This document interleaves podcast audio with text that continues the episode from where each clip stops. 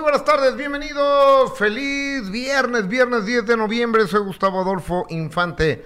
Como se los dijimos antes que nada, Paquita, la del barrio, hospitalizada, algo en su ojito. Laura Zapata está loquita. Dice que ya no le hizo nada sin teclitbo.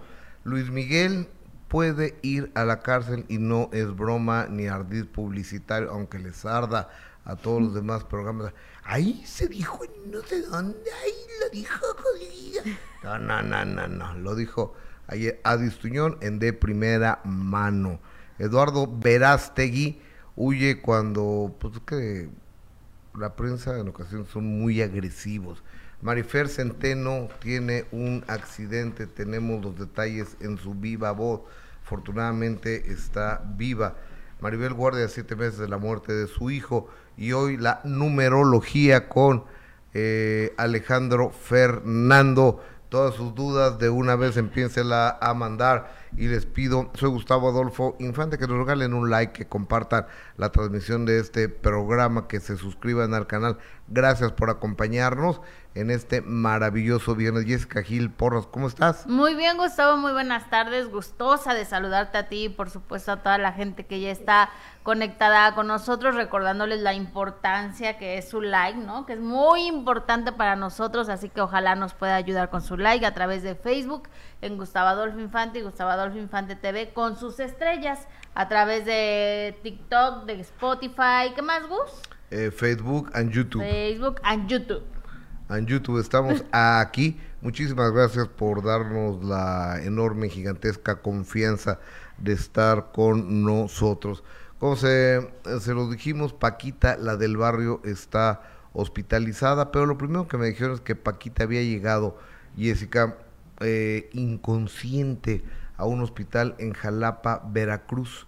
Entonces ayer hablé con, con Paquito, con su manager, me dijo, mira Gustavo, la, la verdad de las cosas es que a, la señora Paquita le tuvieron que raspar la retina del ojo y, le hicieron una operación, pero quedó mal. Entonces hay que repetirle la operación.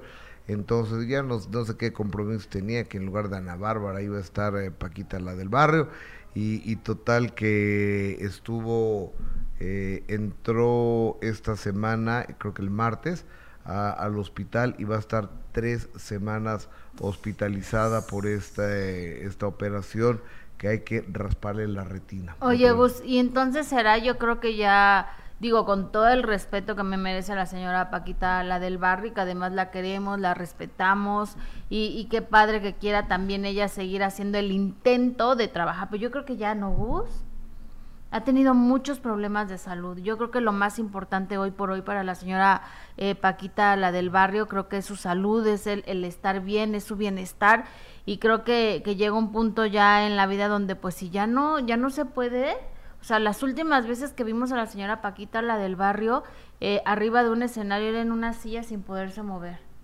O sea, solo cantaba y ya, párale de contar porque ya no podía ni, ni sostenerse pie. Yo creo que ya también llega un punto donde lo más importante es que ella esté bien. Yo sé que según Paquito, él dice que la señora es la que quiere seguir trabajando, la que insiste en seguir haciendo presentaciones, pero después de todo lo que ha tenido que vivir, yo creo que ya lo más importante es que esté bien ella.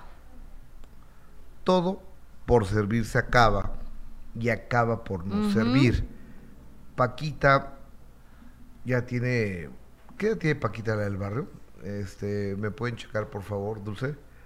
Que tiene la, la señora Paquita, debe estar cerca de los 80 años de edad. Además, 76. 76. Además tiene, digo, vamos siendo claros, un gran sobrepeso. Claro.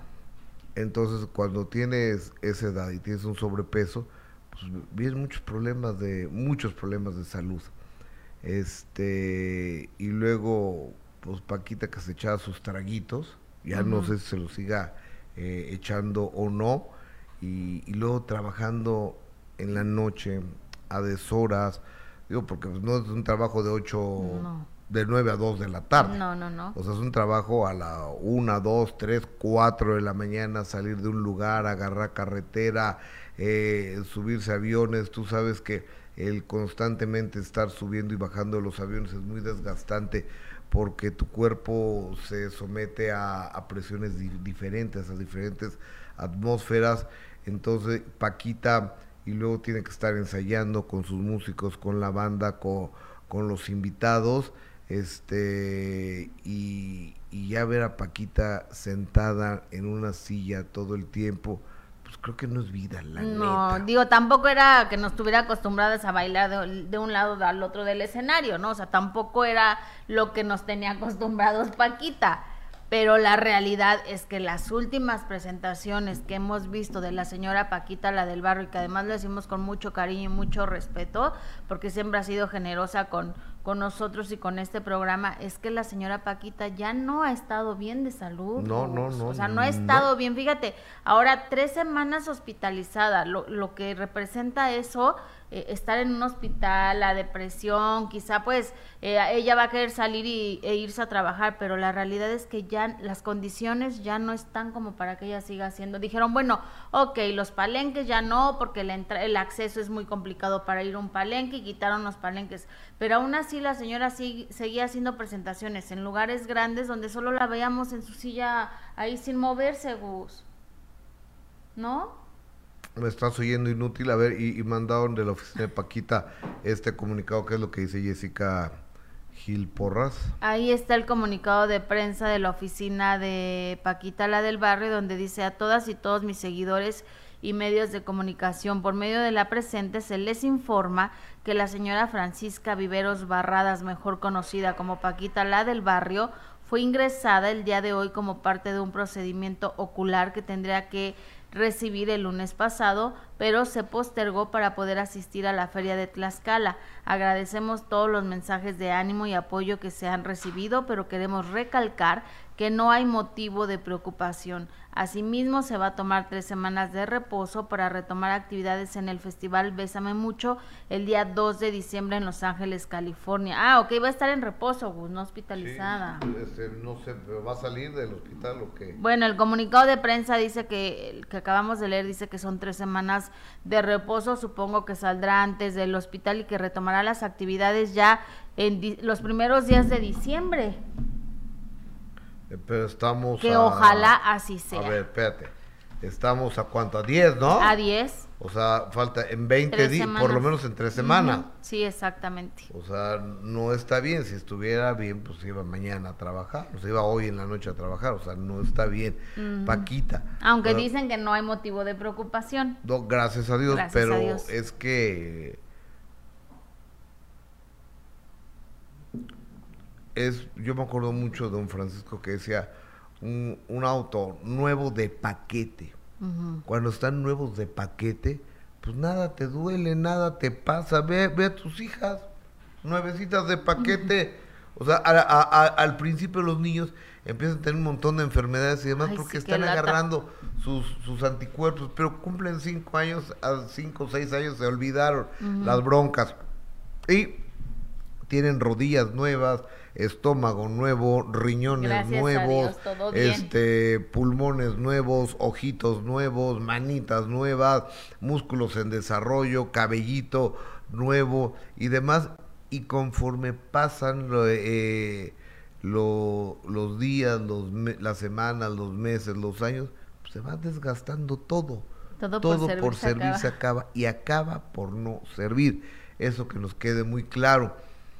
Entonces la señora tiene 76 años y así que tú digas una vida dedicada al deporte, a la contemplación, a la vitamina al vitaminarse todos los días, al no tener estrés, al llevar una vida pues, eh, placentera y sana. Pues no, o sea, Paquita ha, pues, ha comido sus tacos de carnitas, o sea, este, se ha desvelado, ha echado sus copichuelas sus cigarritos, eh, todo, o sea, todo lo que hace Ay, un ya voy a empezar a dejar todo eso entonces. luego, luego tiene, mira, un día, ahorita este, eh, entonces tiene sus justificaciones. Ahora, yo no quiero retirar a Paquita la del barrio. Ay, Gustavo ya te quiere retirar Paquita porque no, yo tampoco. voy a decir, oye, inútil, ¿qué te pasa? O sea, no, no, Paquita, o sea, Dios quiera que sigas cantando hasta los 200 años, hasta los 100 años más,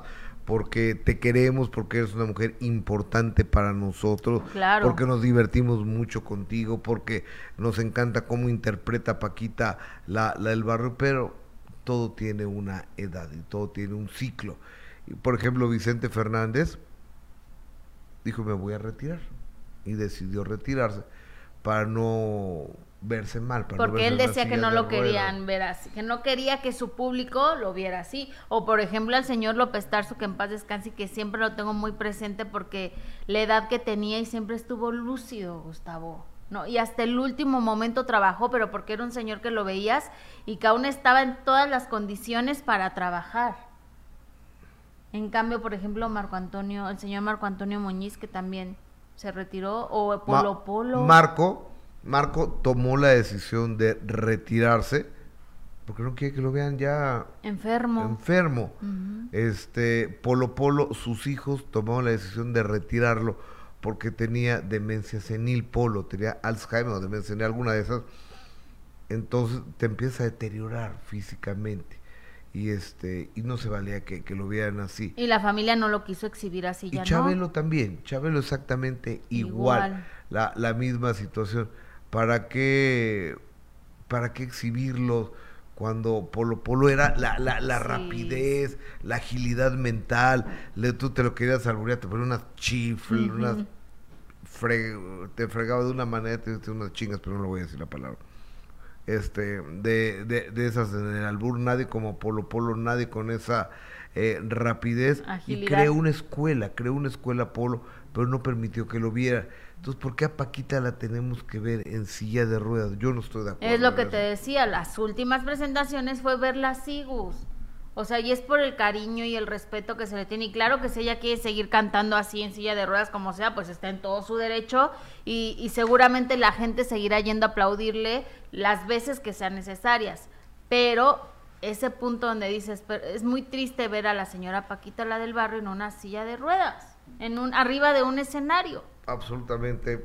De acuerdo, Dan, gracias por sus generosos comentarios, sus apoyos, sus donaciones. Por ejemplo, Liz Munguía mu- nos dona 50 pesos. Muchas gracias, lo valoramos enormemente. Muy feliz cumpleaños a nuestra amiga y fiel seguidora de este programa, María Sandoval, por parte de todos tus amigos del chat. Nuestros mejores deseos. Échate las mañanitas. Ay, no, soy pésima. En inglés. También soy pésima en Happy birthday to you. Happy birthday to you. Happy birthday, Mary Sandoval. María. Mary, Mary. Ah. Happy birthday to you. Un beso. María Sandoval. Eh, tenemos comentarios del más importante, Patricia. Cristian, gracias, Gus, por traernos al maestro Alejandro Fernando, extraordinario, interpretando los números de acuerdo contigo. Por favor, dile a Alejandro Fernando que duerma bien, es necesario para que viva sano y lo queremos sano por muchos años. Dios me lo cuide. Ahorita se lo digo. Eh, que deje la copichuela también. María Sandoval, buenos días. Gustavo y Jessica desde Alaska. Ay, no, Gustavo, tampoco quieres que dejemos eso, ¿eh? Lo que nos quita un poco Bu- el yo- estrés. yo- a, a ver, ¿qué estrés te va a quitar? Ay, no, pues no sé, a mí me relaja. Digo, no estoy diciendo que todos vayan y tomen y sean alcohólicos, pues no, pero cada quien se relaja a, a su modo. Ya ves, José José. Desestresado. No, no, no. Cada quien se estrese como pueda. Desestresado el príncipe de la canción. Oye, vamos a enlazarnos con... eh, ya estoy en posibilidad de decirles que está entrando a las instalaciones de este canal el numerólogo Alejandro Fernando. Vayan preparando sus preguntas. Y hay muchas. Y hay muchas preguntas también. ¿qué, ¿Qué onda con este mes de segunda quincena de noviembre y el último mes del año? El numerólogo Alejandro Fernando está ya con nosotros.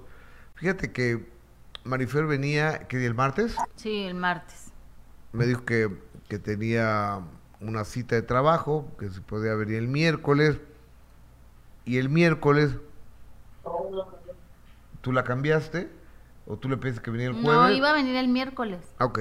Y iba a venir el miércoles y de repente me manda, ¿tenemos las fotos? Yo no sabía eso, Gus. Pues sí, yo sí.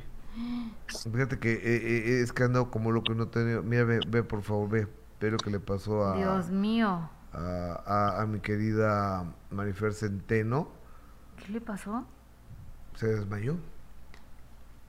Mira, pon otra foto. Ay, Se abrió el labio. ¿Se desmayó? Es que esta... Esta profesional de la grafología y buena amiga la vamos a regañar porque no está comiendo bien. Mm, Se parece a mi hija Valeria que ayer se comió un caldo en todo el día. No. En todo el día. Así están todas las jovencitas. Marifer Centeno, ¿cómo estás, mija?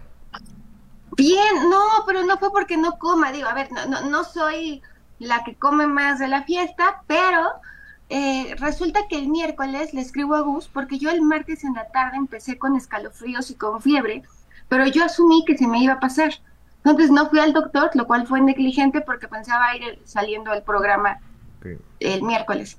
El miércoles le escribo a Gus porque me despierto con 38.3, que subió a 38.5 de fiebre. Y no se me bajaba, ahí estuve un rato. Fui al doctor. Me quedé dormida en el transcurso del doctor, a- de la casa al doctor y del, y del doctor a la casa. O sea, la pasé muy mal. El tema es que yo durante muchos años tomé benzodiazepina, eh, lo cual ¿Eso hace que es? yo no... Pues es un anticonvulsivo, finalmente, es para la epilepsia. Yo Eh, actualmente o sea, tú- no A ver, mija, ¿tú padecías epilepsia o qué? Me pregunto. padecí, tuve epilepsia muchos años, desde los ocho años y medio hasta los 18 años. Ok. ¿Y por qué? ¿Se Entonces- sabe? No, ah, nunca, nunca se sabe cuál es la causa de la epilepsia. En realidad lo que pasaba es que mi lóbulo temporal izquierdo estaba muy acelerado. Eh, hay, hay diferentes eh, formas de... Antes se usaba el pequeño mal y en gran mal. Se puede decir que lo mío era un pequeño mal y eso hacía que yo me desmayara.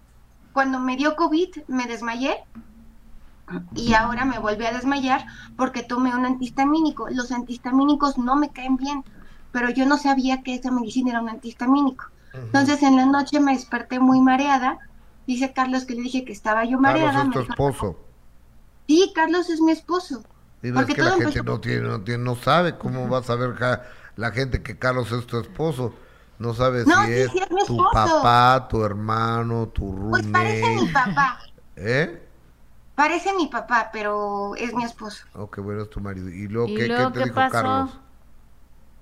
Pues me dijo que se me acompañaba al baño y le dije que no. Llegué a la puertecita del baño, al marco de la puerta del baño y me, me caí, no sé cómo, es que me desmayé, no.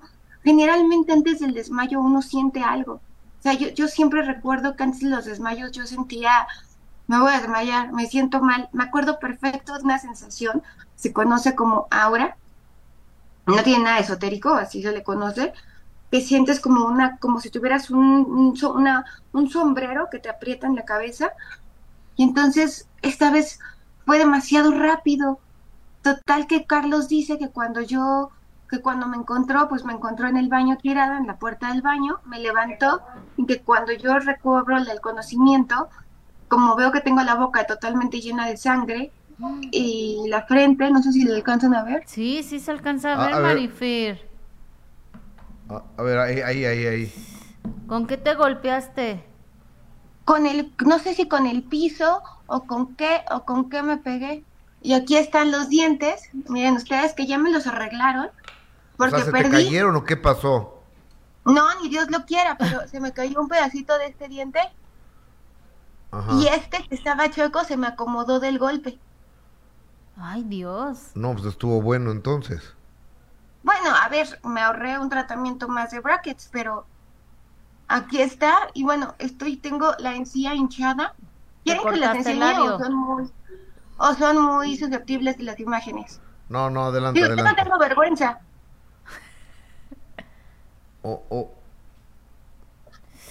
Ay, luego eso duele horrible, Maribel. ah, no, ahora- no, no sé. si- Ya, hasta ahí, hasta ahí. Stop. Uy. Para, para.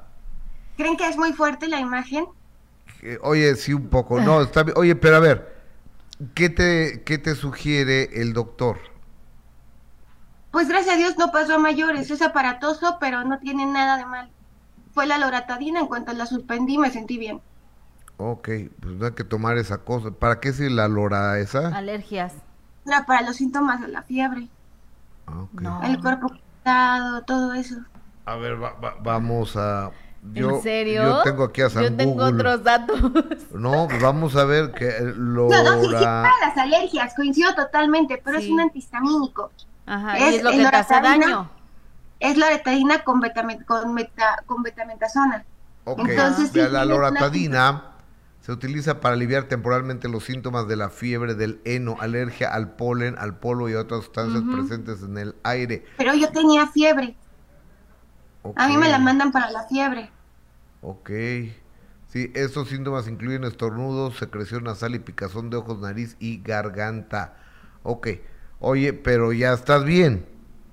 Sí, ya nos vemos el martes, estoy bien, estoy, la verdad, contenta porque no pasó a mayores, me asusté mucho.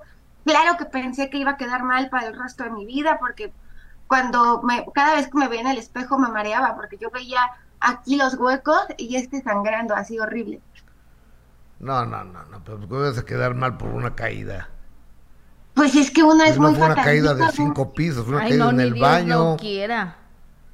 No, pues hay gente que se muere. Yo vivo en una casa, les juro por Dios que asustaban. Y no es que sea, yo soy, no, no, yo, yo no soy nada esotérica ni nada por el estilo. Oye. Pero en esa casa asustaban y un señor se había muerto en el baño. Pues hay que preguntarle a Carlos Trejo eso. Porque ya sabes que Carlos Trejo ya es nuestro colaborador. Y yo lo adoro a Carlos Trejo. Ah, oye, que ¿Van a hacer algo juntos están o haciendo qué? cosas juntos eh, Trejo y tú, ya me acordé. Pues algo, algo hay de eso. Bueno. ¿Y Bueno, tu es que no conferencia, sé. Marifer, cuándo es? Es el 7 de, de 7 de diciembre a las 6 y a las 8.30. Ok, y ya no te vas a desmayar para esos días, ¿eh? No, no, pues no voy a tomar nunca más loratadina en toda mi vida. Pues Tienes es que que cuidarte mucho. Oye, ¿y dónde va a ser para y dónde la gente puede comprar los boletos, Marifer? En el Teatro Jorge Negrete y se pueden comprar en Ticket Point los boletos. ¿En Ticket qué? Point. Ticket Point. Ticketpoint.com. Perfecto.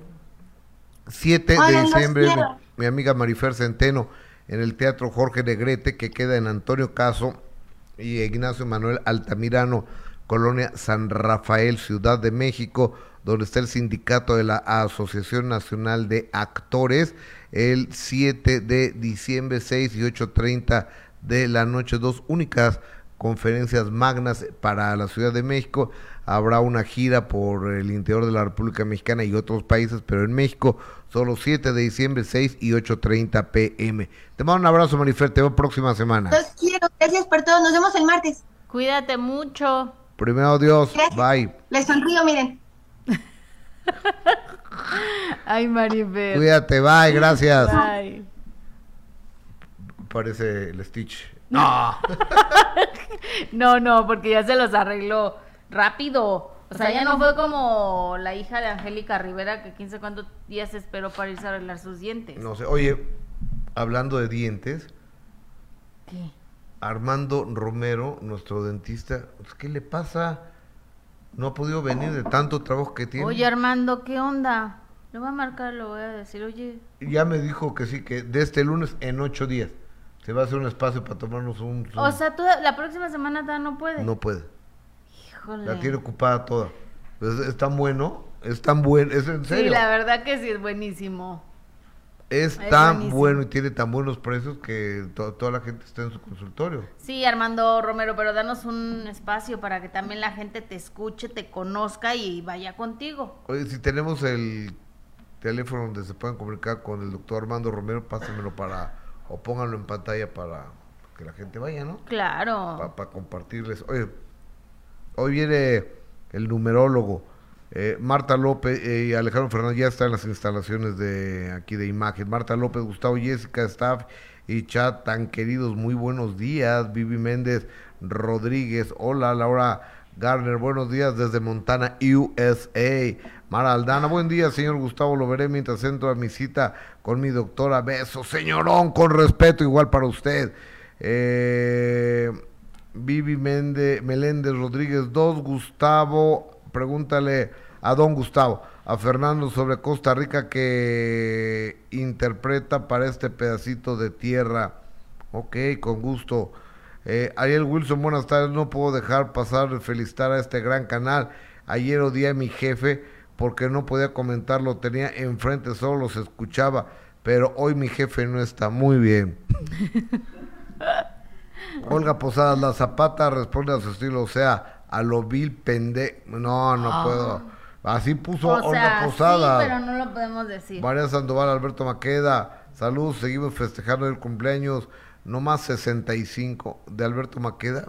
Un abrazo, señor Maqueda. Alberto 65 tiene. Así dice María Sandoval. Órale. María Guadalupe y Noriza, Marifer Centeno, me enteré por un desmayo, se rompió los dientes. ¿Tú qué sabes, Gus? Ya la acabamos de tener, chaparrita.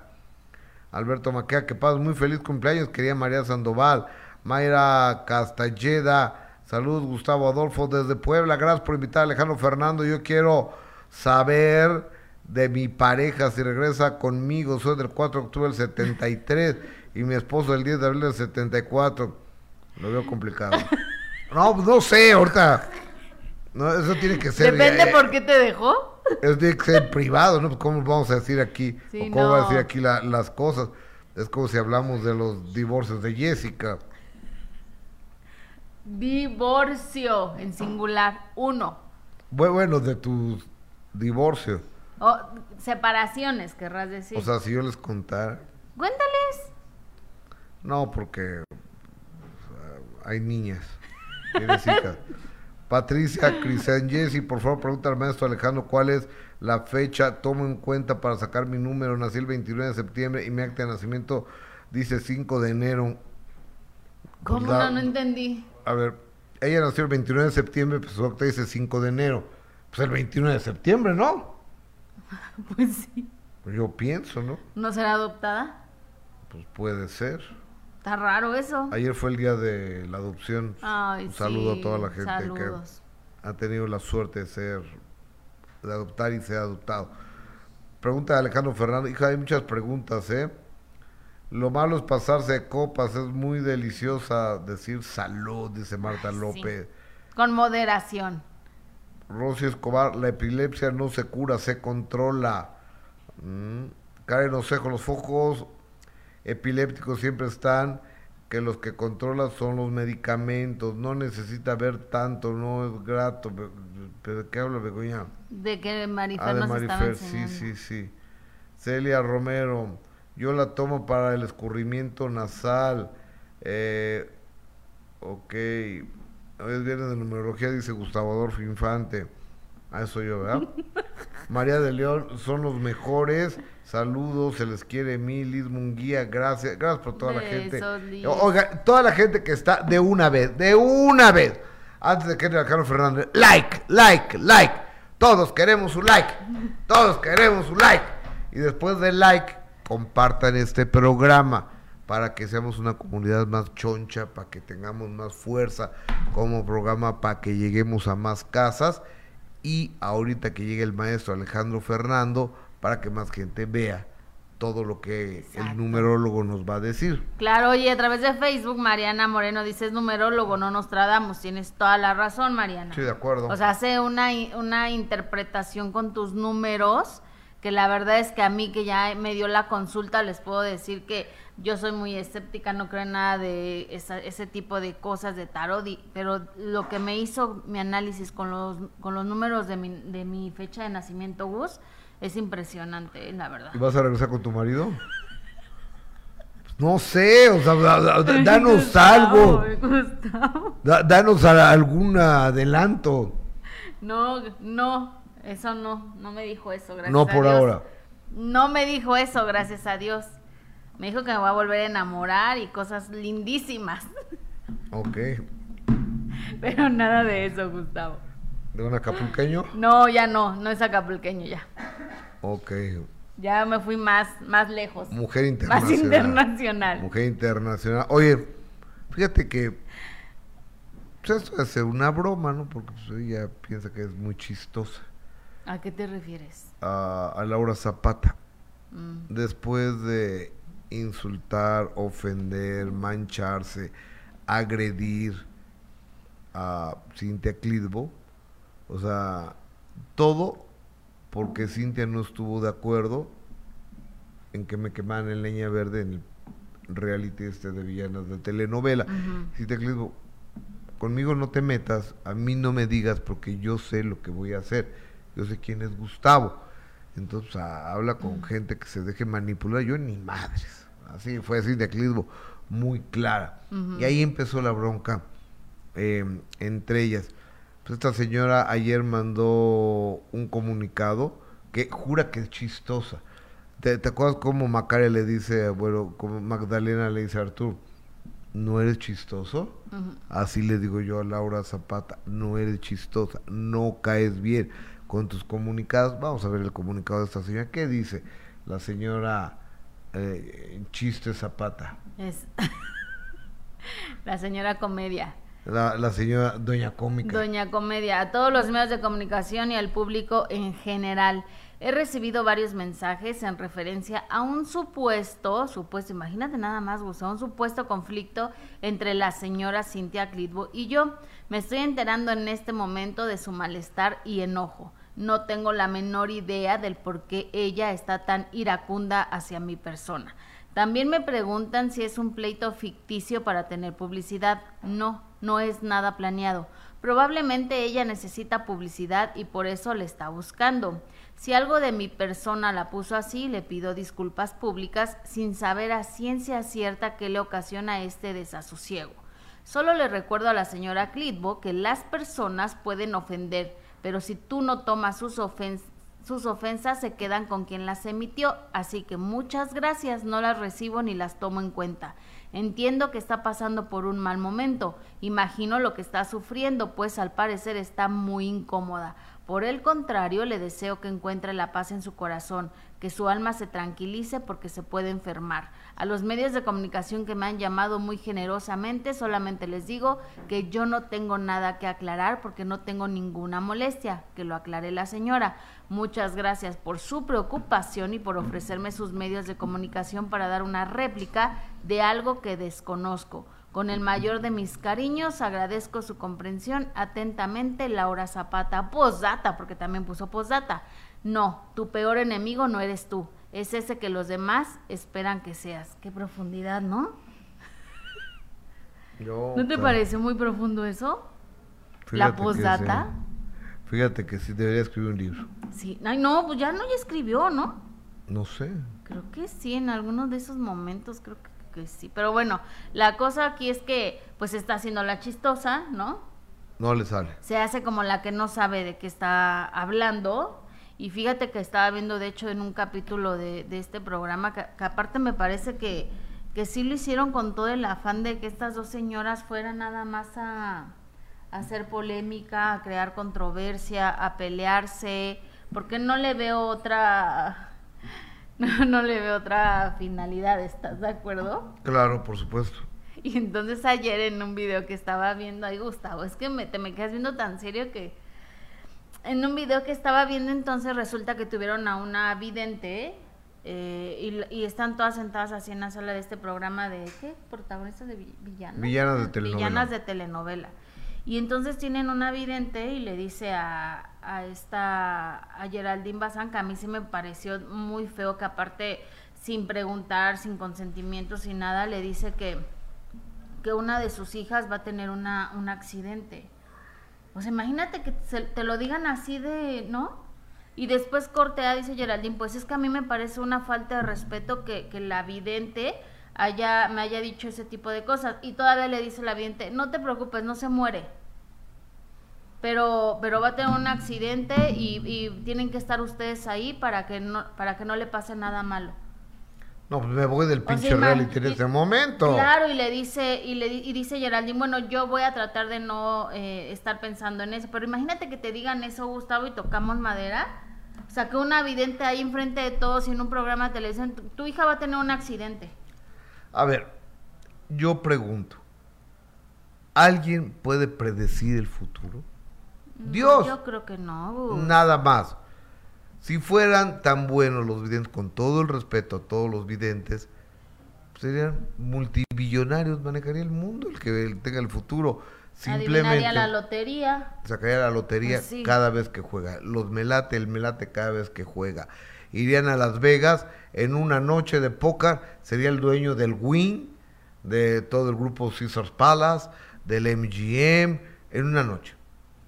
Y de ahí podría ser el dueño del mundo. No, Gus, pero, pero más allá de eso, yo creo que, que le digan eso en un programa de televisión. yo creo, yo creo que me parece, me parece absolutamente incorrecto. Sí, exacto. No sé quién produzca este programa, pero sí me pareció Canela una, falta de respeto que hicieran, e- ese, eh, tuvieran esa vidente y que le dijera ese tipo de cosas a Geraldine Bazán. Y luego Cintia en ese capítulo habló precisamente, Cintia Clitbo, de que su hija lleva mm, casi 15 años de estar en terapia por el abandono de su, de su papá y que ha sido muy complicado para ella y dice que incluso hubo momentos donde la prensa era muy ruda y que incluso estando al lado su hija que le preguntaban, oye, ¿cómo ha superado tu, ya superó tu hija el abandono de su papá? Y entonces en esto la señora simpática, la comedia, dice, ay, pues dime quién es para que sea mi amigo. O sea, que le dijera quién era el reportero incómodo que le había hecho ese cuestionamiento para que se hiciera amigo de él, hablando por, por ti. Porque Cintia, así como te defendió a ti, entonces Laura sí iba a ser amiga de ese reportero que le había hecho esa pregunta tan fuera de lugar a Cintia enfrente de su hija. Fíjate nada más, o sea, qué mente tan maquiavélica, ¿no?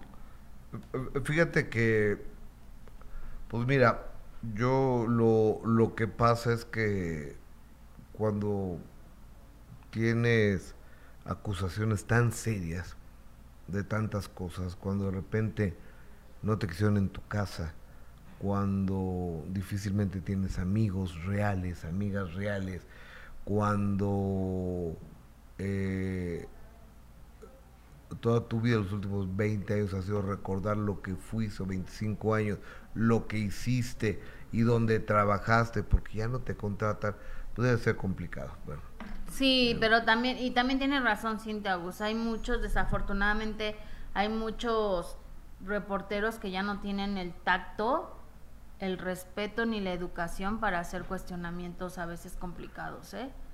eh, fíjate que, Ujú. fíjate que ayer estaba viendo, hoy en la mañana en Despierta América, eh, José Manuel Figueroa presenta algo. Entonces está ahí con, con los medios de comunicación. Y de repente se acerca un reportero y le dice, oye, que tú hacías tríos con no sé quién y que lo escondías para que no lo viera Marie Claire. Entonces le, le pregunta, ¿de qué, progr- ¿de qué medio eres? Pues de fulano, de tal, ¿sabes qué? Me voy en este momento. Entonces los demás reporteros le dijeron, ¿sabes qué? Que se largue este cuate. O sea, porque no es posible cuando lleva la encomienda de un programa de espectáculos de chingar por chingar. A eso van. O sea, no se vale. No al galán de, de Bisoño le fueron a preguntar cosas tan, Ay, tan sí, fuera de no, lugar. qué horror, O sea, el cuate internado, este, y le fueron a preguntar, oye, ¿qué, qué tie-?" Bueno, ya, ni, ni siquiera lo voy a mencionar porque me parece... Es que eso no era un reportero, Gus.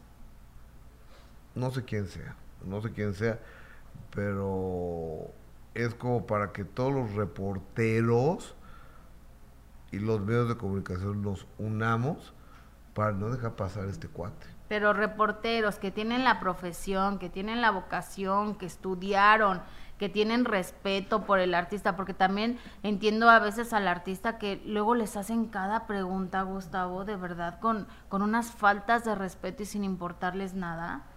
Como tú dices, nada más a fregar.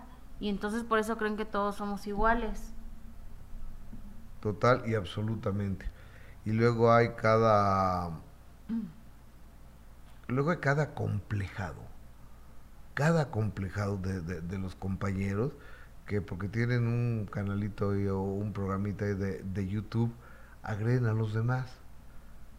Por ejemplo, estaba con lo de la exclusiva de, de Addis, algún fulano ahí tomó para burlarse de Addis y decir es que la gente no la quiere aquí y allá.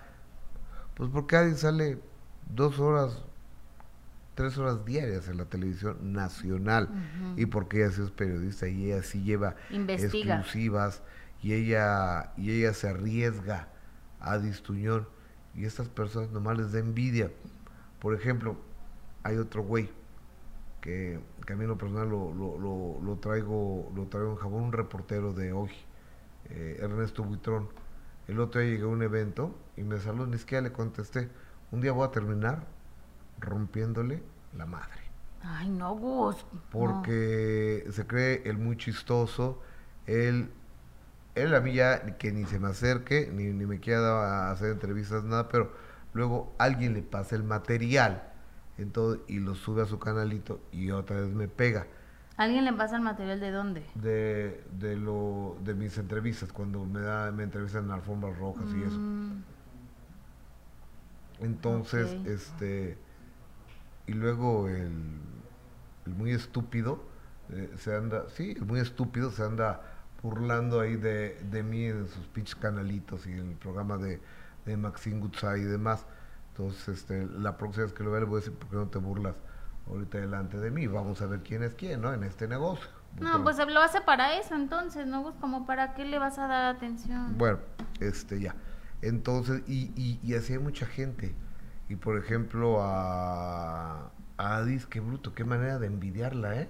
O sea, en vez de que se pongan felices porque Adis es una persona que se ha superado, No, hay mucha gente que ha envidiosa. crecido, este, un envidioso Mira, mira la diferencia, Gus, de que nosotros cuando reconocemos, por ejemplo, a Claudia la mojarrita, que así le decimos, una reportera, que es una profesional, que siempre habla con respeto al artista, que busca las entrevistas y que siempre, aunque nosotros, o ustedes sean de otro programa, Gus, nosotros de otro, siempre reconocemos el trabajo de, de la gran reportera que es mi querida Claudia. Así también hay que reconocer el trabajo de una colega como, como Adis Tuñón. ¿Estás de acuerdo? O sea, una súper exclusiva y por qué siempre estar este, criticando, envidiando. Desafortunadamente hay mucha gente así, pero bueno, acuérdense que a- aparte existe el karma, ¿no? Bueno, Todo se paga. Oye, este, vamos a, a darle vuelta a la información. La noche de ayer me hicieron favor de entregarme un reconocimiento, un, re- un reconocimiento. Dos en esta semana. Dos en esta semana, afortunadamente. Fue la el premio Alas. Fue en, en un hotel que está ahí en Paso de la Reforma que se llama el. el, ¿Cómo se llama? ¿En dónde? Ahí está en Tiers, esquina con Paso de la Reforma. Tiers, Es- la reforma, ay, no sé. ah, espérate, déjame poner, que se, se me olvidó el nombre ahorita, ¿no? ¿Es Adriana Rivera Melo? Sí, Adriana. Ay, mira. ¿eh? Espérate, ahorita. San Regis. Ajá. A ver, va- va- va- vamos a escucharlo, vamos a escuchar lo, lo que pasó. Y es la es una asociación de presidentes municipales Ajá. de todo de todo el país. Entonces estaba un chorro de, políticos y demás. Y estaba mi compañera y amiga Adriana Rivera Melo conduciendo eh, esta entrega de premios. Mira, esto fue lo que pasó. Y de la vocación, porque sí se nace con vocación, definitivamente. Él me descubrió cuando era muy joven y es un ser que ha seguido adelante contra viento y marea, siempre arriba y adelante. Un extraordinario periodista de espectáculos, porque así se enfocó y así lo decidió él. Quiero pedir un fuerte, fuerte aplauso para Gustavo Adolfo Infante.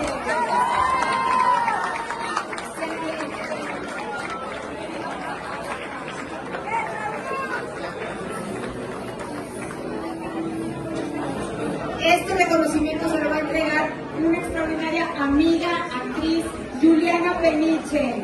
Gracias, Juli.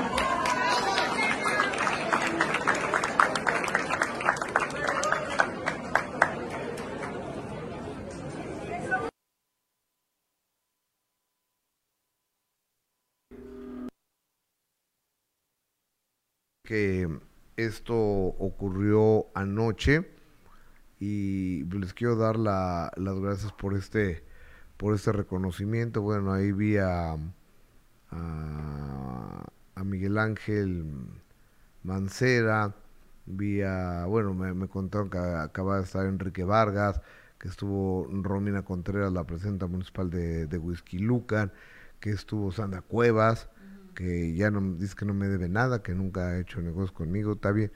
Pero mira, voy a, dejarlo así porque me puede salir más caro andarle cobrando a esta señora. Eh, estuvo, ah, mira el piso, qué bonito. Este, ¿qué tal mi toma al piso? Este, a Adrián Rubalcaba, vi a Eduardo Verástegui, Eduardo Capetillo, eh, estaba Sandra Montoya. Eh, abrimos el, el, micrófono de Yesca, por favor. Sandra Montoya, ¿en serio? Sandra, Sandra Montoya creo que trae un galán ahí político. Ajá. Este mm, eh, y, eh, y, la, cae muy bien y la presidenta de estos premios se llama se llama Nayeli. ¿Mm? Qué guapa se ve Adriana Rivera Melo. Pues felicidades, Gus. Otro premio en esta en esta semana. Entonces eh, estuvimos ahí. Muchísimas gracias a los premios Alma 2023 por esta generosidad. Mira, eh, a, ver, ¿tú alcanzas a leer, abogada? Felicidades, Gustavo Adolfo Infante Seáñez, Premio Internacional Alma 2023 por tu destacado trabajo y compromiso social, categoría por su excelente, por tu excelente trayectoria y gran aportación a la sociedad. Y bueno, ya ahí está la fecha, el lugar de la recepción y la hora y todo. Exactamente. Eh, muchísimas gracias. Y ahí llegó el señor Eduardo Verástegui y este que tenemos un minuto que cambió mi destino pendiente y me dice Verástegui es que Gustavo se me cruzó la, la postulación a la presidencia y demás. Me dice, yo pues hay que hacer el programa. Me dice, no, te quiero invitar primero a comer. Entonces hay que primero ir a comer y después hacer pues, el programa. Ni modo. Está, está bien, pero... Y qué bueno el de ayer, ¿verdad? Por cierto con Rodrigo Murray. Me encantó. Programón. Pero bueno, este, y, empezaron las preguntas, o sea, de alguna persona ahí malintencionada, mal mandada por otros, eh, no, no le fueron a preguntar que, que se había sido un novio de, Ricky Martin. La forma en la que preguntan, Gustavo. Un día le van a romper.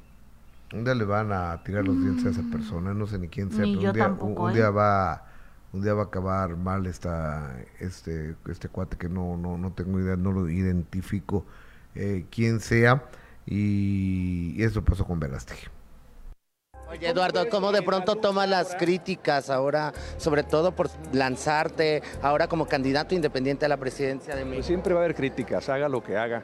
Yo creo, que se metan con tu vida personal. Bueno, pues es que eh, no lo veo correcto, pero así es, y no lo tomo personal. No lo tomo personal porque muchas de las personas que critican y me conocen. ¿Por qué no hablar de tu relación con Ricky Martin? ¿Por qué no hablar, también de tus nexos y de No, porque vamos a hablar de la protección de los niños. Ese tema, ¿cómo lo tomas, Eduardo? Te lo pregunto con mucho respeto. Vamos a hablar de la protección de los niños porque muchas de las personas que realmente quieren desacreditar o cambiar el mensaje muchos seguramente son parte de la industria de la pedofilia. Yo he decidido solamente hablar de lo que me interesa, de lo que me importa y de proteger a los niños. Que te, que te duden relación con Ricky Martin. gracias. Preguntar, que, duden de... Gracias. Yo, yo, espero, yo espero más adelante ganarme el cariño y la confianza de los que todavía no me conocen. Es un trabajo muy difícil. Con tus comentarios no es, no es, no es fácil. Eduardo, ¿qué le dirías a alguien como Araceli que habla de que los padres se deben de hacer cargo? Uy, señores, son muchas... Qué, mala leche, esos son reporteros, esos son asquerosos kamikazes de la de la información. Por eso, por personitas, por personajes como esos, la gente dice los de espectáculos. Pero la realidad es que no debemos de generalizar, porque porque hay gente que, que siempre ha manejado con respeto unas entrevistas y hay compañeros reporteros buenísimos, profesionales, este, excelentes reporteros, siempre respetuosos, pero, pero este tipo de, personajes no, no creo que está, no creo que esté padre. Y, y, también se entiende que muchos artistas por eso nos tengan hasta ese pavor, ¿no? Sí, sí, sí, o, sea, pavor, repulsión, este, un fulano así da asco, o sea, no, no, es que te, te da asco. Sí, no. O sea, eso no es reportero, es una un asqueroso. Entonces, bueno, ya está Alejandro Fernando con nosotros ya está preparando su numerología para hablar de noviembre, lo que se ha cumplido de la una isla en Japón, del frío de diciembre, de lo que nos resta, de lo que viene para finales de año. Y de una vez le voy a tirar así, y esto él no lo sabe, le voy a preguntar que me diga qué onda con Luis Miguel y la denuncia penal. ¿Ahorita nos cuentas? De, de la denuncia, es más, de una vez les cuento. Resulta que ayer Adis consiguió, ¿cómo? No sé, ¿dónde? Tampoco. Haciendo su trabajo, como buena reportera que es, este, este documento de la Fiscalía General de Justicia de la Ciudad de México, donde Araceli Arámbula está demandando a, denunciando penalmente a Luis Miguel. Ok y, pues por la manutención alimenticia de los hijos, que al señor casualmente se le ha olvidado que tiene hijos, casualmente. Pero más, digo, cuando nació, cuando los tuvo, pero en especial se le olvidó cuando los mantuvo. cuando había que mantenerlos es cuando más se, se le, olvidó. Es cuando más se le olvida a don Luis Miguel, ¿verdad? Ah, que tengo hijos y a poco comen. O sea, y cuesta la comida y usan zapatos, no se los regalan. Van a la escuela, las colegiaturas cuestan en algo. ¿No para eso está la mamá? El camión de la escuela, o sea, cobra. Sí, no, que... Conste que no lo odiamos, porque la gente dice que lo no, odiamos. No, no, no. La Fiscalía General de Justicia de la Ciudad de México, Fiscalía de Investigación de Delitos Cometidos en Agravio de Niñas y Niños y Adolescentes, en Ciudad de México, este C, o sea, ciudadano Luis Miguel Gallego Basteri, por medio de este presente con fundamento en lo dispuesto en los artículos bla, bla, bla, bla, bla, en la calidad de imputado ante la autoridad ministerial ubicada en eh, bla, bla, bla, bla, bla, este, tiene que ir tal día, este, es decir, va a coincidir con la hora que esté con Luis Miguel, eh, mm, una intervención mediante cédula profesional, tiene puede pedir un defensor particular o uno de oficio. No, pues yo creo que uno particular, ¿no? Pues sí. Un abogado particular, toda vez que es necesaria su comparecencia ante esta autoridad para esclarecer la existencia del hecho que la ley señala como delito que atenta contra el cumplimiento de la obligación alimentaria y la probabilidad de que usted lo cometió en agravio de los menores de iniciales, o sea, Miguelito y Danielito, en virtud de la querella que dio inicio la carpeta de investigación. Bueno, atentamente, el ciudadano ministerio, agente del Ministerio Público. Esto va a coincidir con las fechas que viene Luis Miguel a dar sus conciertos que arrancan la semana que entra, próximo fin de semana aquí en México. Pero. O sea, ¿cómo Gus? Así como lo oyes. Llega. Y tiene que presentarse a Wilbur, a Wilson. O sea, no hay que a lo mejor un abogado le ayude a poder... Es lo que yo entiendo. Evadir. Es lo que entiendo, seguramente llegará ese señor amparado, pero mira, ahorita trae la bendición del presidente, como acaba de dar 10 millones de pesos para Acapulco, y el presidente dijo, ah, Luis Miguel, gracias Luis Miguel. Entonces... Pero no tiene nada que ver el presidente con ese tipo de cosas. Lo van a tratar muy suavecito, no creo que lo, claven al bote pero ojalá dé lo que le tienen que dar a sus hijos. Ojalá que no, porque tiene que cumplir sus obligaciones. le guste o no le guste, y así sea muy amigo de quien sea. Le voy a preguntar a Alejandro Fernando, pero no sé si no estoy yendo porque creo que estoy yendo música en sus audífonos. Sí estoy yendo música. Entonces, este, le voy a preguntar qué onda con Luis Miguel. Ok, va, sí. Y, y con Araceli Arámbula y con los niños de Luis Miguel. Oye, ya está Alejandro Fernando aquí. Mañana sábado 9 de la noche a través de Imagen Televisión tenemos un minuto que cambió mi destino y el invitado es Coco Levi. Adelante con una avance. Llega un tipo, saca una pistola y le pega en el vidrio con la pistola. Empieza a gritarle a Pirro, muévete, haz Y Mariana se baja del coche y corre a un edificio. Le dice a unos policías que cuidaban el edificio, me están asaltando. Le dijo a Pirro, me siento mareada, me siento mareada. Cayó muerto. Estaba en el piso, ya le habían puesto unas velitas, rodeado con unas velitas. Lolita Yala me dijo, mi coquito, déjame darte un abrazo. Le dije, me tocas y te mato. A diferencia de la muerte de Mariana. La muerte de mi mamá tenía un tiempo hablando de cosas raras. Ella me acusaba a mí de acoso sexual. De acoso sexual y, e inclusive de abuso sexual. Sí, ella dijo que... ¿La acosaste?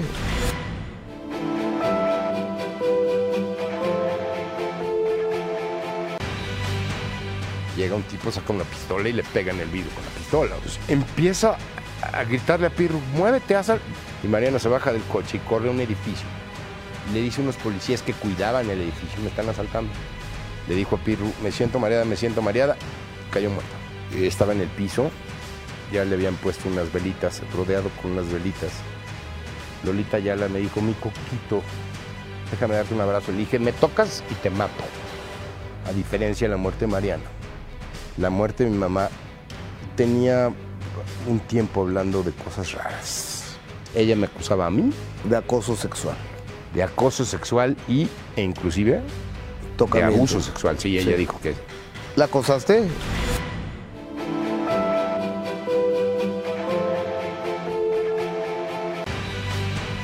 Llega un tipo, saca una pistola y le pega en el vidrio con la pistola. empieza a gritarle a Pirro, muévete, haz Y Mariana se baja del coche y corre a un edificio. Le dice a unos policías que cuidaban el edificio, me están asaltando. Le dijo a Pirru, me siento mareada, me siento mareada. Cayó muerta. Estaba en el piso, ya le habían puesto unas velitas, rodeado con unas velitas. Lolita Yala me dijo, mi coquito, déjame darte un abrazo. Le dije, me tocas y te mato. A diferencia de la muerte de Mariana. La muerte de mi mamá tenía un tiempo hablando de cosas raras. Ella me acusaba a mí de acoso sexual. De acoso sexual y, e inclusive de abuso sexual. Sí, ella dijo que... ¿La acosaste?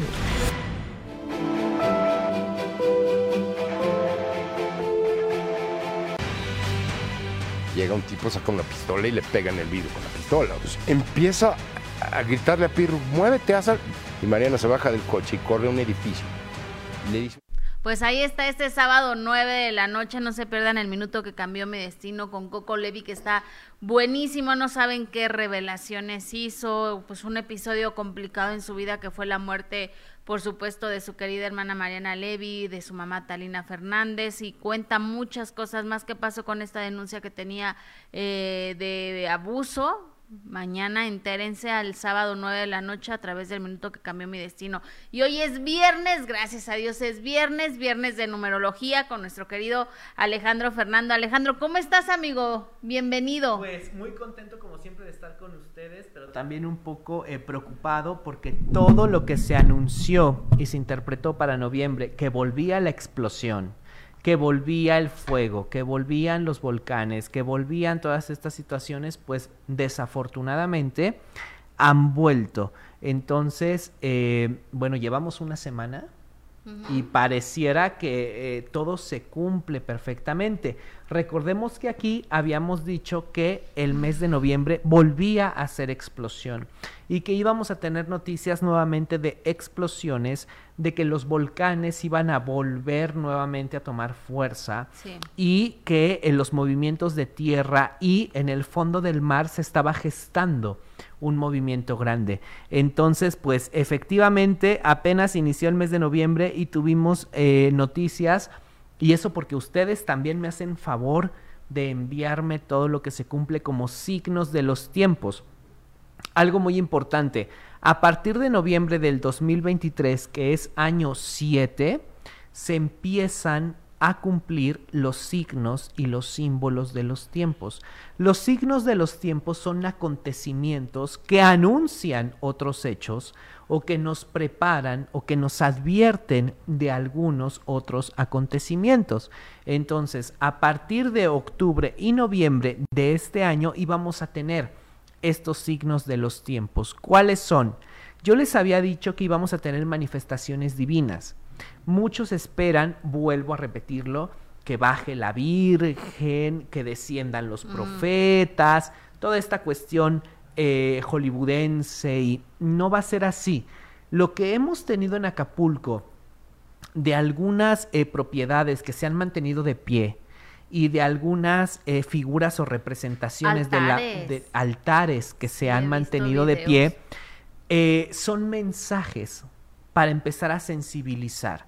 Entonces tenemos que ser conscientes, tenemos que ser humildes y tenemos que volver un poco a creer en esta situación. Estas son las manifestaciones divinas. Muchos esperan que descienda la Virgen, que empiecen a llorar sangre, que empiecen...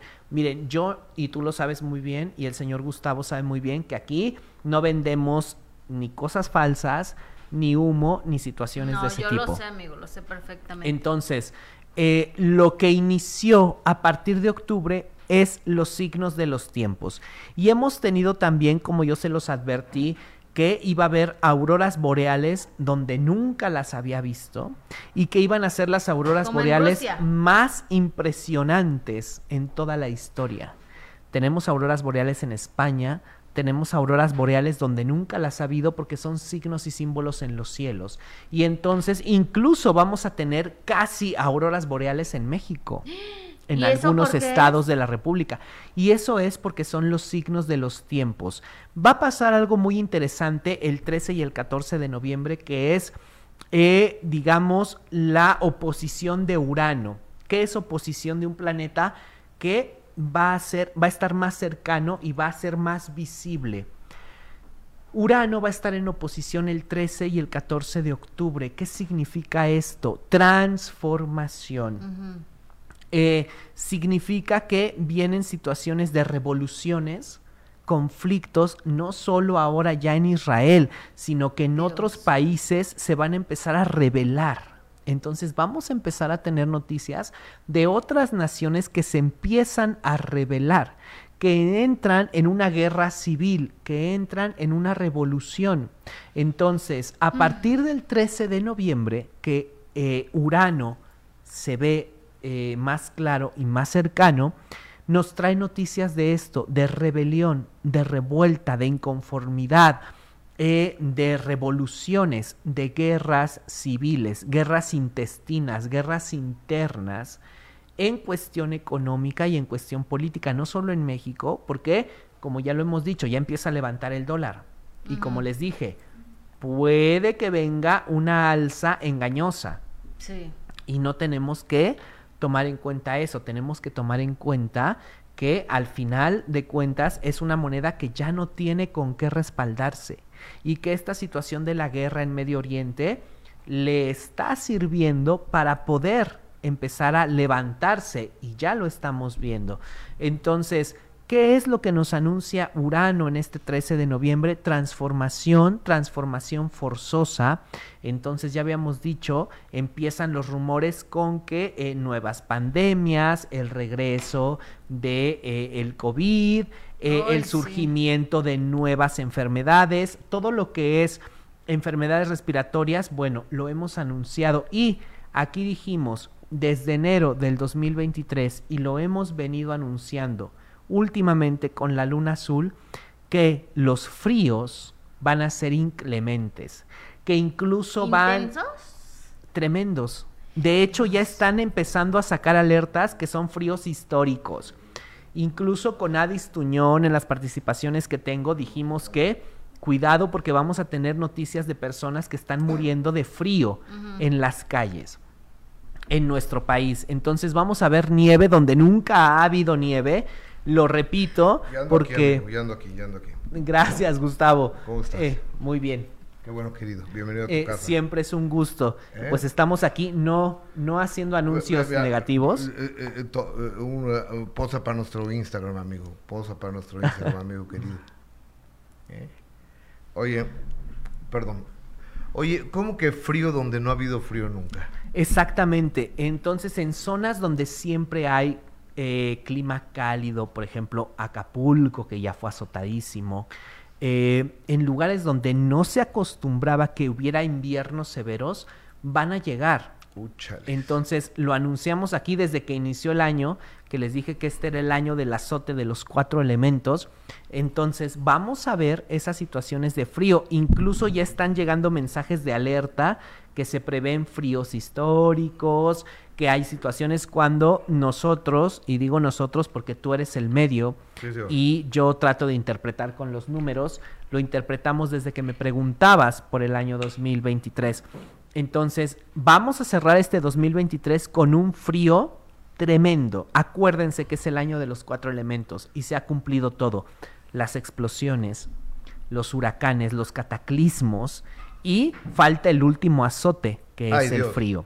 Entonces, vamos a tener noticias, incluso esperemos que no, pero eh, se van a montar albergues para dar alojamiento a personas que incluso pueden morir de frío en las calles. Es una tristeza porque nosotros no estamos acostumbrados a soportar bajas temperaturas. Pero, por ejemplo, Estados Unidos, prácticamente todo Estados Unidos es un lugar de mucho frío. Desde luego, pero nosotros, por ejemplo, aquí el Estado de México y otras entidades no estamos acostumbrados. Tenemos un clima maravilloso, eh, que de verdad es un clima favorecido por la divinidad, pero que vamos a tener noticias de temperaturas verdaderamente drásticas en lugares donde no estaban acostumbrados y esto es lo preocupante y lo hemos venido advirtiendo desde que inició el año. El azote de los cuatro elementos. Ahora ya no son, ya no es el invierno convencional. Acuérdate, son cataclismos. Todo se eleva a la séptima potencia. Las lluvias se multiplican, los vientos se multiplican, los calores se multiplican, los fríos y los inviernos, las escarchas se multiplican. Entonces eh, hay que tomar precauciones en este aspecto. Oye amigo, hay muchas preguntas para ti, pero antes aquí veo que ya habían adelantado algo de Luis Miguel. 19 de abril de 1970, fecha de nacimiento del señor Luis Miguel, con una gira por demás exitosa este, en España ya localidades agotadas, eh, sold out todas las fechas que ha venido haciendo, este, y viene la semana que entra, viene a México.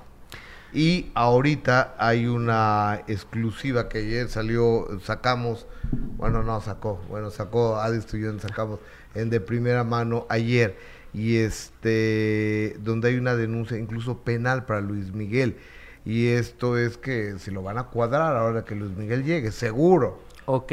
¿Qué onda? Bueno, nosotros nos hemos cansado, incluso hasta nuestros seguidores nos han dicho, ya no hables de Luis Miguel porque ya dijiste, nosotros nos hemos, nos, nos adelantamos a su regreso.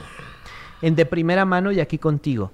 Anunciamos desde hace dos años que estaba planeando este regreso triunfal. Correcto, así es. Anunciamos que iba a venir con un refresh Correcto. Que iba a ser una mejora estética, que nos iba a sorprender con esto. Sí, señor. Anunciamos que venía un nuevo material, anunciamos que venía una gira sin precedentes, anunciamos que íbamos a ver a un Luis Miguel totalmente distinto, que se iba a acercar al público, que se iba a acercar a su gente, que se iba a acercar a sus hijos.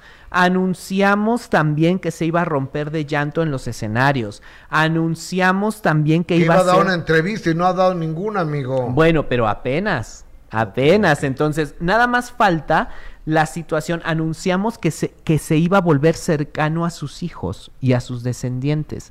Ya sucedió Con en la boda, que es una boda que valdría la pena hablar de la fecha de esta boda porque no estoy diciendo que sea una boda negativa, pero lo dijimos en de primera mano, pues esta boda es una, cuestión negativa, porque todos los que participaron en esta boda y a raíz de la fecha de esta boda dijimos claramente, y ahí está, lo pueden visitar en YouTube, que iban a haber accidentes, decesos, controversia y que ahora sí todo iba a empezar a tomar forma, que todos los que participaban en esta boda, pues que no era la fecha ideal ni tampoco el lugar ideal. ¿Por qué? Porque a todos los regresó a su lugar de origen, incluso al mismo Luis Miguel.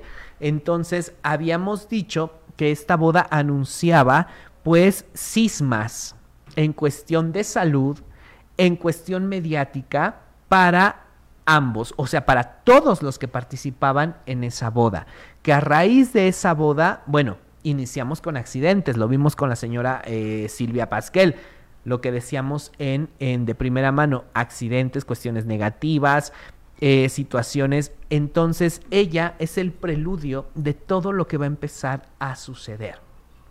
Entonces, ahora sí que lo que resta del año y el año que viene vamos a tener al matriarcado, al matriarcado más de los matriarcados más famosos que tenemos, eh, pues envueltos en esta situación. También te compartí que venía Frida Sofía, que venía Mayela Laguna en una unión entre ambas para no atacar, sino para aclarar una situación con respecto a los abusos de algunas personas en la familia y que esto era el inicio, ahora sí, de un cisma tremendo en el matriarcado y que todos los que tienen que ver con este matriarcado, con esta familia, em, personas de primer grado y de segundo grado, se iban a ver envueltos en escándalos y que por fin venía la situación de redención. Entonces, no nos asombre. ¿Qué es eso? Redención, no nos asombre ver, por ejemplo, a Frida Sofía, a Mayela atacar con más fuerza, unirse, lo dijimos aquí, no, no sé si lo estén planeando, no lo sé, lo desconozco, pero eh, todo esto ya por fin se va a aclarar.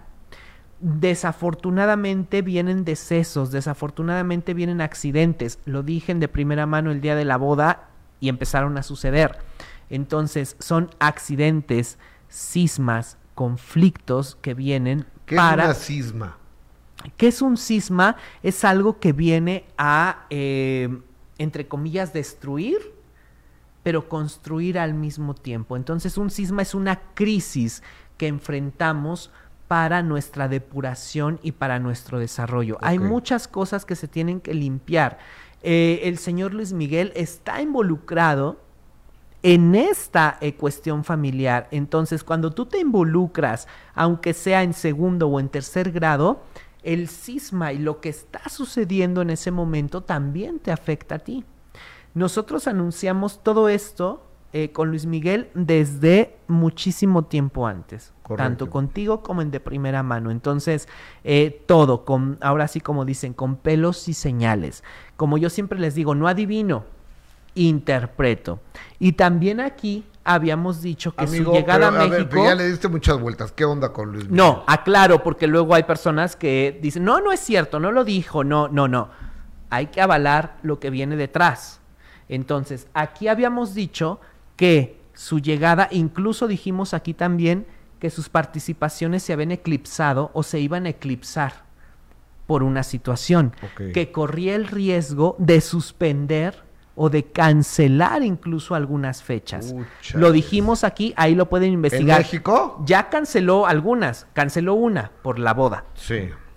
Y también eso lo, lo interpretamos aquí. Entonces dijimos que en México iba a mostrar una cercanía más grande que nos tenía reservadas unas sorpresas de colaboraciones o tributos a personajes emblemáticos de México, que eso también posiblemente lo vamos a ver. Ok. Entonces, son las sorpresas que nos tiene. A nivel personal, dijimos que es un año de transformación y de prueba. Tenemos 19 de abril, 10, 4, 10, 7. 4, 5, 7, 8, 8, 9, 10, 11, 12, 13 nos da 4. ¿Qué tal, eh? ¿Viste mi velocidad? Entonces, aquí está 4 más 7, 7, 8, 9, 10 igual a 11, nos da 2. Dijimos que es un año de prueba, que es un año sentimental y que la enfermedad, incluso anticipamos la enfermedad que tuvo y la crisis, y esto no ha sido todavía completamente eh, superado.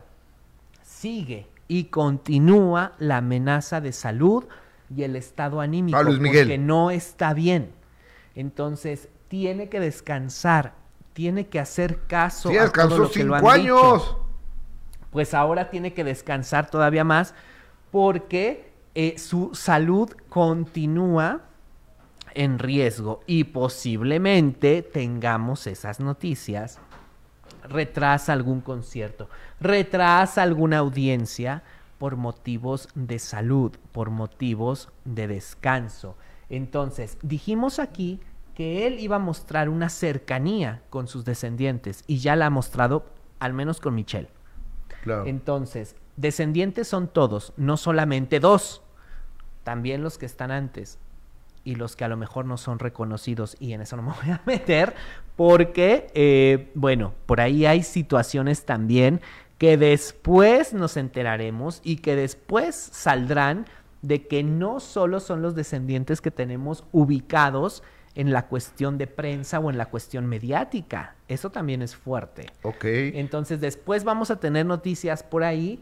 Salen algunas personas diciendo y, eh, digamos, certificando que hay más descendencia por parte de Luis Miguel. Y eso lo veremos más adelante. Entonces, 7 más 2, que es eh, eh, el, número de él, nos da 9. Entonces tenemos una explosión. Em, lógicamente va a llegar a acuerdos, lógicamente que se está haciendo una expectación total y esto, lejos de afectarle, le está sumando a la cuestión, ¿por qué no aparece esto antes? ¿Por qué no aparece esto desde hace bastante tiempo? ¿Por qué justamente ya casi cuando va a llegar a México? ¿Por qué esta situación es justamente cuando está a punto de aparecer? Porque lejos de afectarle, puede posiblemente que le ayuden. Entonces vamos a ver a un Luis Miguel estable, a un Luis Miguel que va a dar, no va a dar declaraciones porque no está acostumbrado a darlas, pero posiblemente sí las va a dar en esta ocasión y las va a dar a lo mejor en los escenarios, directamente en los conciertos, al público, y ahí lo vamos a ver presentarse entero, dando explicaciones que no tendría por qué darlas a lo mejor en ese momento, pero va a ser su estrategia y su arma. Y él va a aclarar que no está ni rechazando, que no está ni negando y que está en la mejor disposición de colaborar con todo lo legal que se le cite en este momento. E incluso habíamos dicho que él iba a estar cercano a sus descendientes y posiblemente tengamos una cercanía, porque él también va a decir, bueno, me exiges, ahora yo también quiero empatizar, quiero estar cerca de mis descendientes quiero saber y quiero sentir lo que ellos tal vez tienen que decir o que expresar. Entonces, él va a dar explicaciones no a la ley, sino al público, cosa rara en Luis Miguel. Y como se lo dijimos aquí desde hace tiempo, consúltanos, entrevístate, porque, y se lo dijimos, vienen cosas fuertes que van a hacer que tú tengas que no dar explicaciones, pero sí dar, por ejemplo, una cara. Entonces se lo sigo repitiendo como se lo dije aquí. Hemos interpretado todo desde antes de los planes que tenía de regresar perfectamente. Entonces, aquí hay una persona que te puede entrevistar, aquí hay una persona que te puede analizar aquí estamos. y que te hemos advertido de todo y que lo hemos señalado puntualmente todo lo que ha acontecido, al grado de que la gente a mí me dice, es que ya dijiste todo de Luis Miguel, bueno, ya vieron que no se ha dicho todo, pero todo ha sido puntual, entonces aquí seguimos, por si necesitas aclarar alguna situación, tienes el medio perfecto, aquí estamos, aquí tienes a la persona perfecta y créeme que si lo digo es porque algunas personas cercanas me han solicitado asesoría, entonces si lo digo es porque sé que a lo mejor nos estás viendo y puede ser. Acuérdate que yo te dije que tenías tres personas, que son tres hombres, que van a llegar a darte esta, eh, esta confianza y a tener estas tres entrevistas. Entonces esperemos que pues uno de ellos sea él. Pero no, no lo vamos a ver en situaciones ni, ni, de riesgo, ni de cárcel, ni nada de eso. Siempre apoyando a Alejandro Fernando dando mi testimonio de su asertividad. Quedé muy satisfecho con la interpretación que me hizo, vale la pena esperar su consulta. Mil bendiciones, dice este, ok, y también acá Alejandro recomienda vestir de blanco y plateado el día de Navidad o solo decorar blanco y plateado. Le agradecería su respuesta. No, si pueden vestir de blanco y plateado y tener, por ejemplo, rosas blancas, nochebuenas blancas y, eh, por ejemplo, esferas plateadas, el arbolito blanco con plateado, eso es muy bueno. Si pueden ustedes vestir y decorar con esos colores, mucho mejor. Si lo pueden hacer, si no, contener algunos elementos, pero si lo pueden hacer, ahí sí se vale. Oye, ahora dime, dime una cosa. Para, para fin de año, porque pues, todavía, ok, ya vimos a, Luis Miguel, ya hablamos del frío, eh, todavía estamos en el mes de noviembre. ¿Qué viene para el mes de noviembre y lo que resta del año, amigo? ¿Qué viene para el, el mes de noviembre? Bueno, dijimos que venían las explosiones a todo lo que da y tuvimos una explosión tremenda en Querétaro, tuvimos una explosión tremenda en Texas, entonces que encendieron las alarmas y ustedes son los que me envían toda esa información.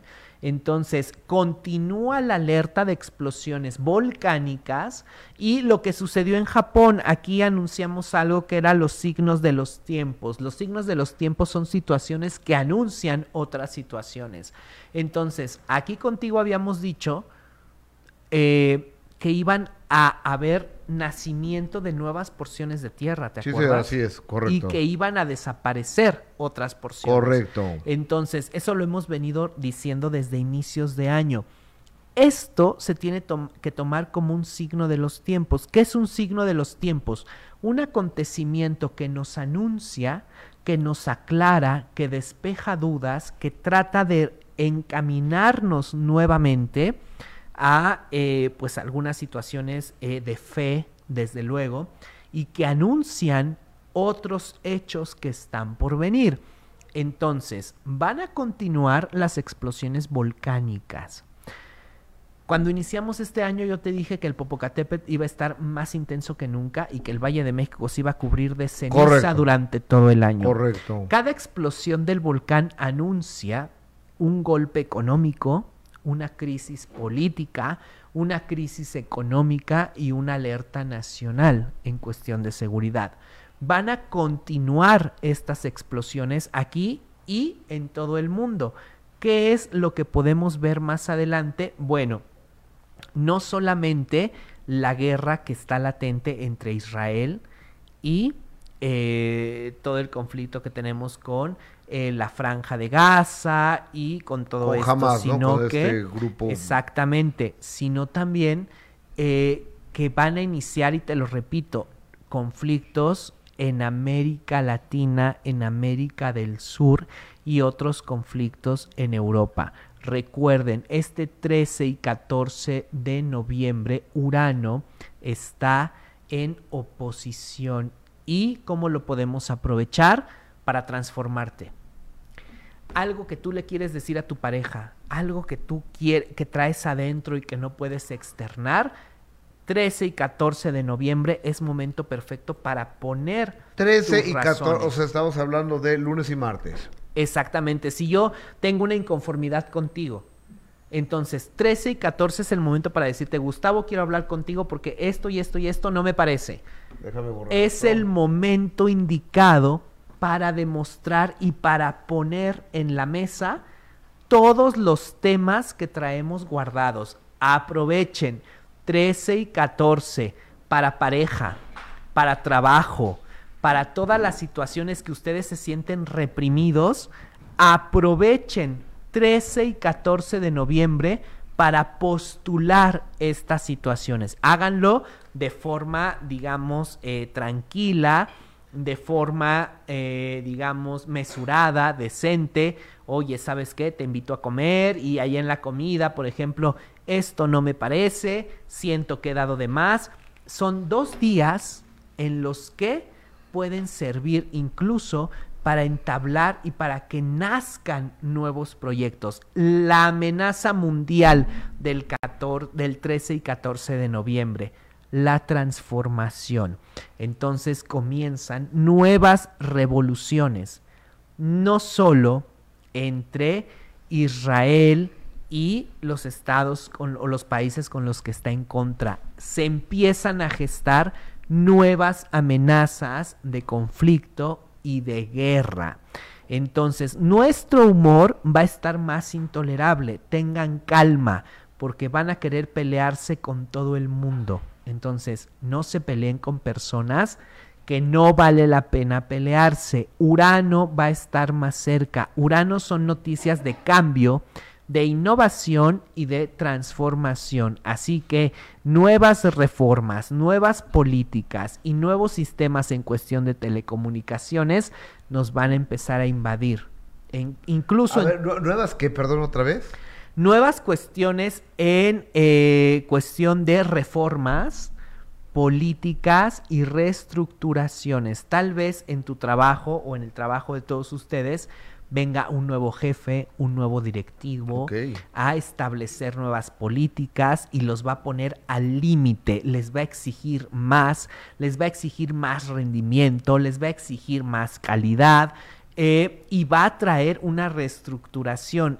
Esto es algo grave porque en el momento que Urano se acerca, este 13 y 14 de noviembre, nos van a tratar de suplantar con cuestiones y a partir de estas fechas empieza la inteligencia artificial y empiezan las cuestiones tecnológicas y nos empiezan a suplantar todavía más con las cuestiones de inteligencia artificial. A partir del 14 de noviembre, empieza la nueva era digital, empiezan las nuevas reformas y controles en cuestión de redes sociales, de telecomunicaciones. Entonces van a empezar a suplantar el recurso humano por cuestiones digitales y muchos de ustedes se van a sentir desplazados, se van a sentir tristes y se van a sentir amenazados por estas nuevas tecnologías que van a empezar a implementar. Imagínate una conductora artificial aquí, que esté pidiendo vacaciones, está muy bueno eso. No, y, aparte eh, la cuestión financiera, ahora sí nos van a empezar a meter la cuestión digital, ya cada vez viene más cerca. no me asustes. Entonces, cuidado. o sea, no hagas pausas. Bueno, nos van a empezar a imponer cuestiones, eh, a cuestiones digitales eh, y viene la recuperación del dólar. Hablas del 13 y el 14. Pero antes viene el 11, que va a ser mañana. El 11 del mes 11. Bueno. ¿Qué, puedo ¿Qué podemos esperar para mañana? Bueno, me encanta que preguntes eso porque las personas que me han consultado, y aquí los que, los que me han consultado y están viéndonos en vivo, por favor escriban sus testimonios. Es algo muy importante. ¿Por qué? Porque no para todos es bueno el 1111. El 1111 es un número que genera pánico, angustia. 11 de septiembre, 911, lo hemos repetido aquí. Eh, cada uno tiene que conocer su origen. Hay una frase que dice, conócete a ti mismo y tendrás todo el poder. Para conocerte a ti mismo tienes que saber qué hay detrás de ti. Si estos números para ti no son buenos y algunos de los que me están escuchando, por favor, escriban aquí sus comentarios. No es bueno el 1111. Últimamente ha pululado el pide un deseo. Concéntrate a las 11:11. La, las 11:11 es la hora de los ángeles. ¿Quién ha estado con los arcángeles? ¿Quién ha hablado con ellos? ¿Quién ha sido profeta? ¿Quién ha sido arrebatado para decir cuál es la hora de los arcángeles? Yo no tengo la verdad absoluta, pero lo reconozco. Entonces, hay números y hay vibraciones que no son favorables.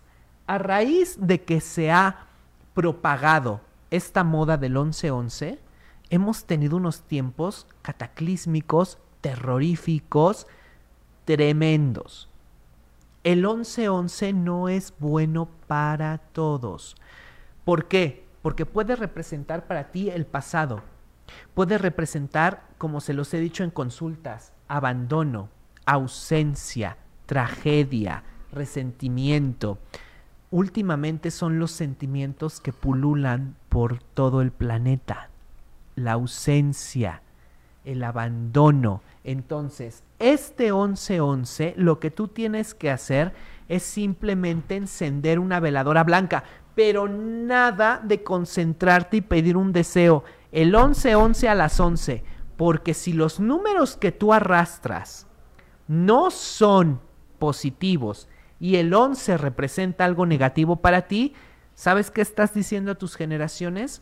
Que tú estás dispuesta o dispuesto a seguir con ese legado.